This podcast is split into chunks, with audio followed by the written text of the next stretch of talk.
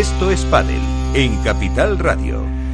En Capital Radio, en Madrid, en Bilbao, en Barcelona, en toda España. Eh, bueno, pues estamos de salida de este primer programa ya 100% Esto es Padel y quería traerte un último invitado, Miguel. Mira, mira quién tengo aquí, un, A ver. un, maestro, un maestro de los que molaban, que no son esos maestros duros eh, que estaban con la regla. Este es de los que molan, ¿no?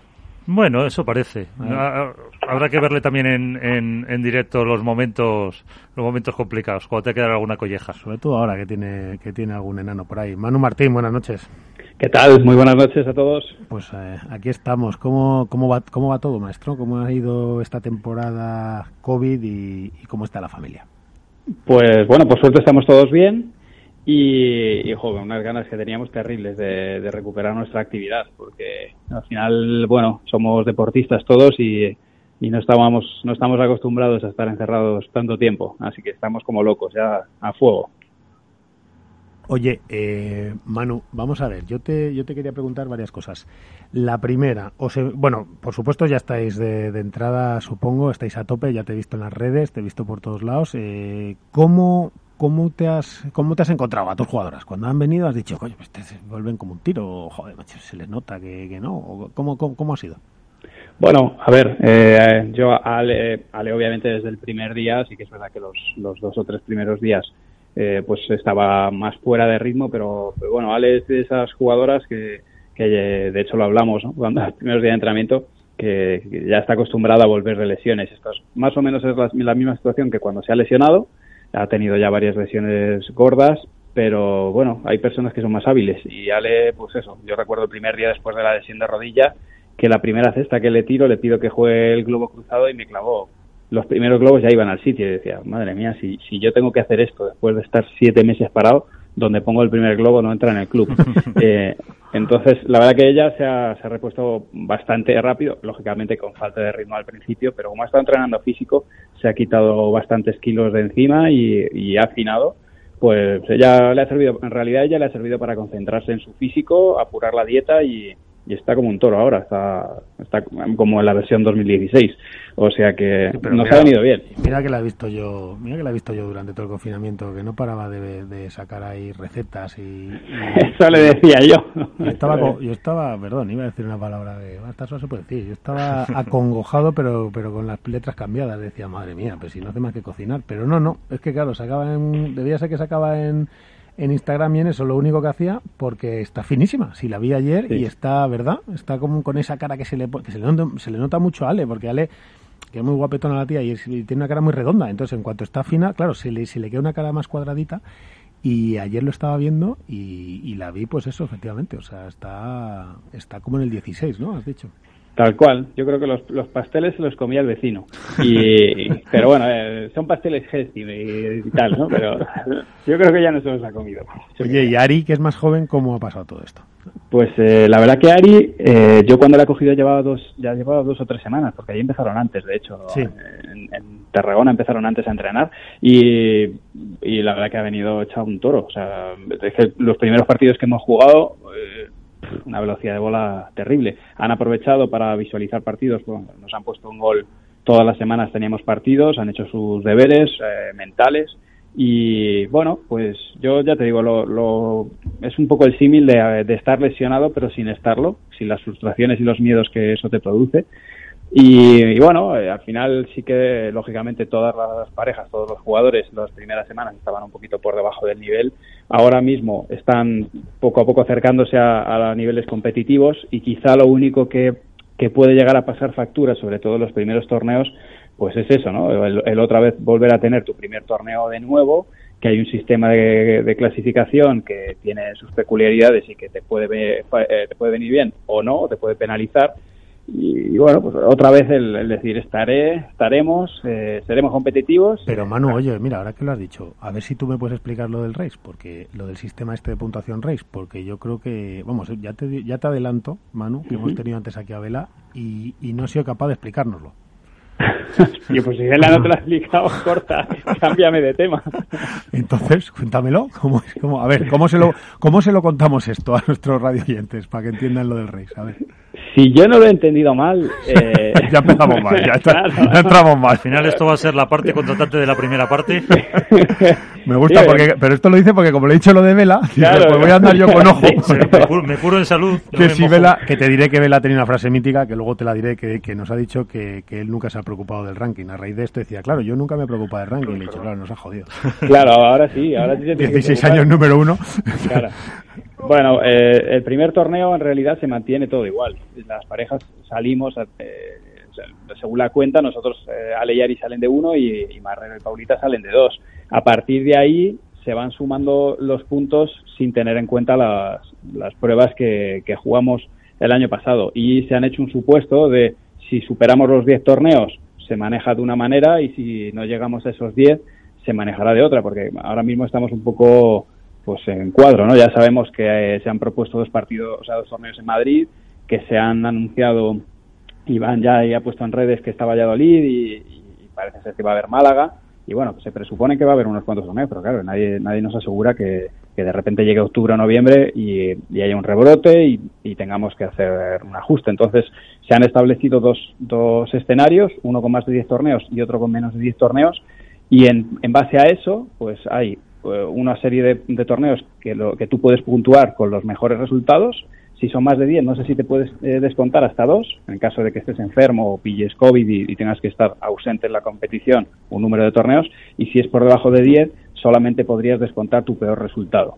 Y con eso se sacaría, se sacarían, o sea, es un poco una carrera de aquí a diciembre. Y, ya te digo, si no he entendido mal, es eso. En enero del 2021 arrancamos con el ranking que tenemos ahora eh, o, o, con el ranking que teníamos hasta ahora, por lo menos así es como yo lo he entendido. Bueno, sacamos el corte y se lo ponemos a vela.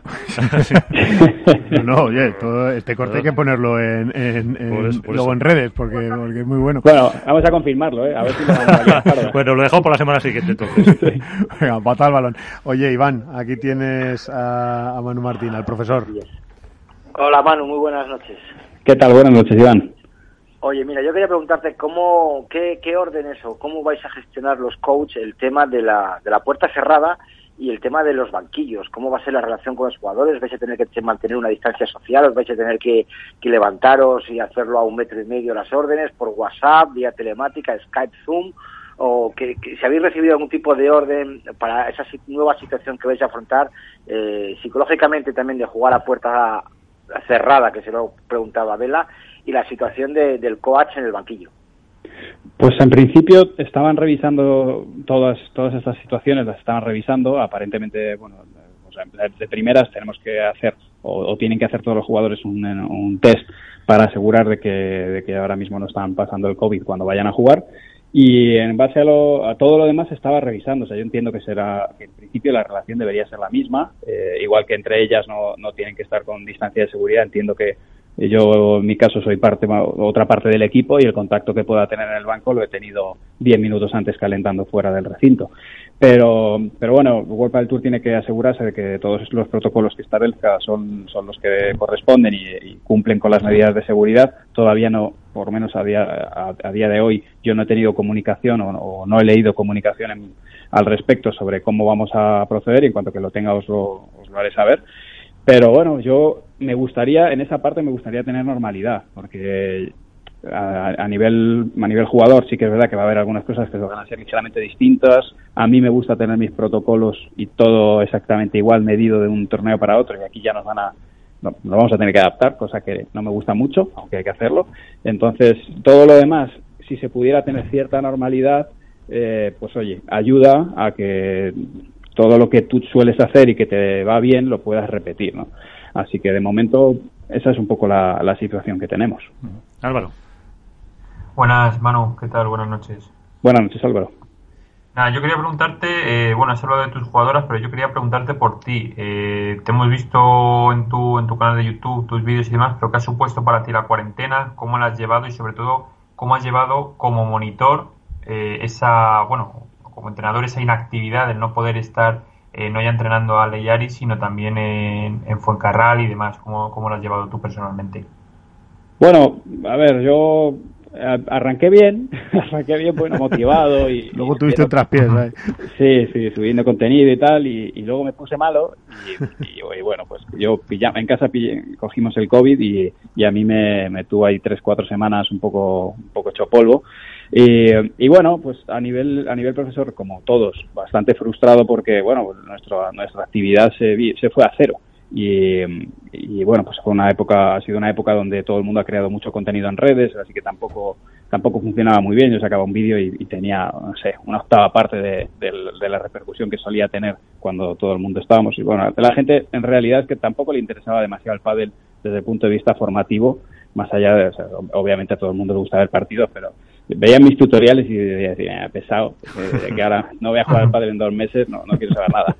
Y, y bueno, pues de alguna manera, pues eso también, también pues todos los eventos, clinics, eh, todo, todo cancelado, ¿no? Entonces sí que supuso un poco, un poco de traspiés, luego ya obviamente te adaptas y, a funcionar, ¿no? Pero sí que hubo momentos ahí. Decíamos, decíamos Manu antes, bueno, a nivel económico, pues claro, todos nos estamos pegando un golpe tremendo, ¿no? Pero claro, a nivel emocional también, a nivel psicológico también y tal, pero que no es que, que, tiene su parte negativa, pero su parte positiva. Yo hablaba antes con Vela y le decía que esto nos ha, nos ha enfocado, yo creo, ¿no? Aparte de dejarnos, primero, aunque, aunque hemos sufrido mucho a nivel emocional, es verdad que físicamente hemos descansado mucho, hemos salido de ese estrés obligado en el que vivíamos absolutamente, que, nos, que, entiendo que volverá o no, no lo sabemos, pero es verdad que eso nos ha permitido enfocarnos un poco, el tener mucho más tiempo con la familia, el, el recuperar sensaciones familiares, sensaciones de casa, que yo creo que se habían perdido, nos está haciendo un poco como diciendo, bueno, pues voy a ver con lo que me quedo, que es más productivo, y luego que tenía mucha jarana, mucha verbena de otras tantas cosas, pues igual le dedico menos, ¿no? Nos está enfocando a todos. ¿Es así también en el caso de los entrenadores y de los jugadores? Sí, quizá los jugadores están quizá los jugadores están más enfocados. Viven más enfocados, claro. Sí, los, los que están arriba eh, y se dedican a ello, porque luego hay una zona media o baja del cuadro que a lo mejor tienen que compatibilizar con otra actividad profesional, pero, pero los que están arriba yo creo que están enfocados. Sí que los entrenadores hemos, nos hemos dado cuenta que que tienes que tener una alternativa, que porque oye, es que nadie nos dice que en noviembre no haya un repunte, no, que se vaya a ir España entera, pero yo vivo en Madrid y ojito que Madrid, eh, Madrid, Barcelona, ciudades así grandes, eh, en, un momento ya estamos viendo en China que te meten en casa y, y me quedo sin trabajar. Entonces sí que estamos ahí un poco con la mosca detrás de la oreja diciendo, eh, ostras, mi actividad laboral es presencial, eh, no implica contacto, pero, bueno, necesitas que esté contigo en una pista y como me vuelvan a meter en casa, me vuelvo a quedar otros dos o tres meses sin cobrar.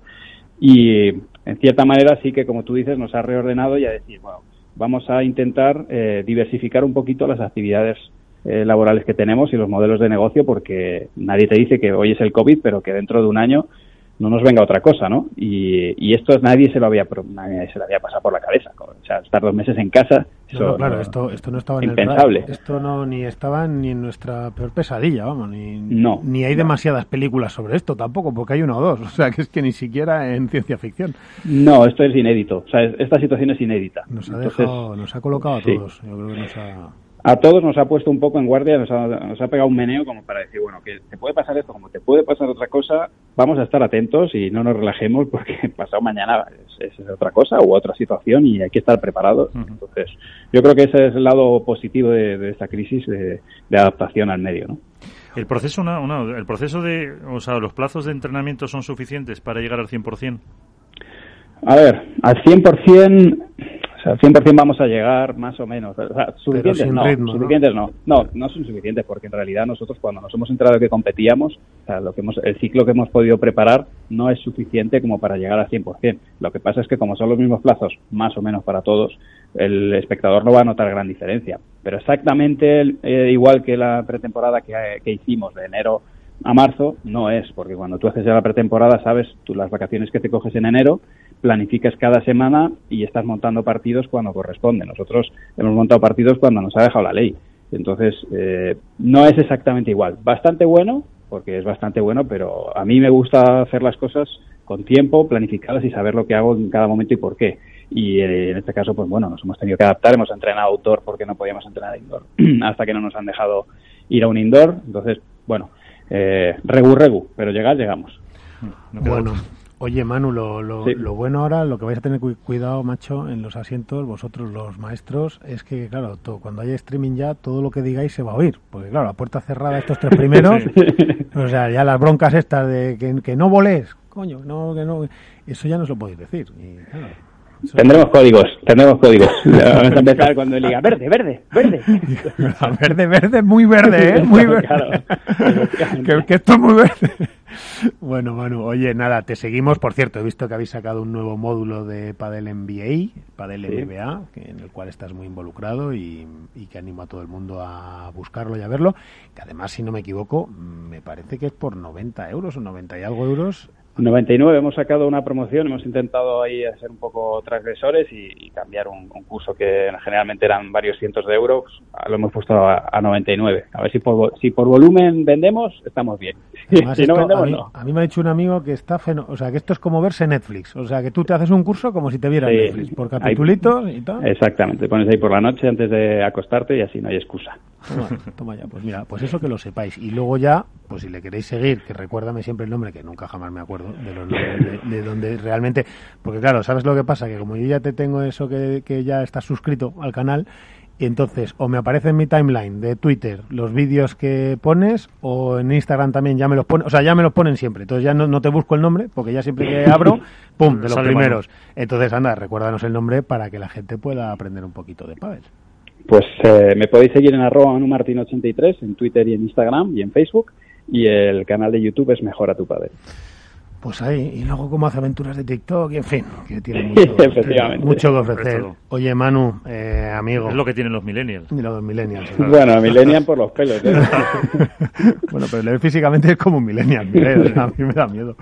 Oye, Manu, amigo, que, que nada, que me alegro de escucharte otra vez, que me, me, gusta verte que te has cuidado y que la familia está bien y, y, nada, que a ver cómo a ver cómo gritan las chicas sin público y te vemos en nada, ¿no? ¿Cuál es la primera fecha? El 28. La, sí, la semana del 29, eh, pues eso, martes, miércoles deberíamos estar ya en pista, aunque no lo veáis, pero bueno, en los, en los blogs de YouTube ahí os mantendré informados. Pues antes, antes te veré, antes intentaré ir a verte y a, con, mi, con mi Alejandra y con, y con Ari, que es una fenómena que da gusto verla, que es todo sonrisas y caras y tal, antes te iré a ver. Pero bueno, mucha suerte, maestro.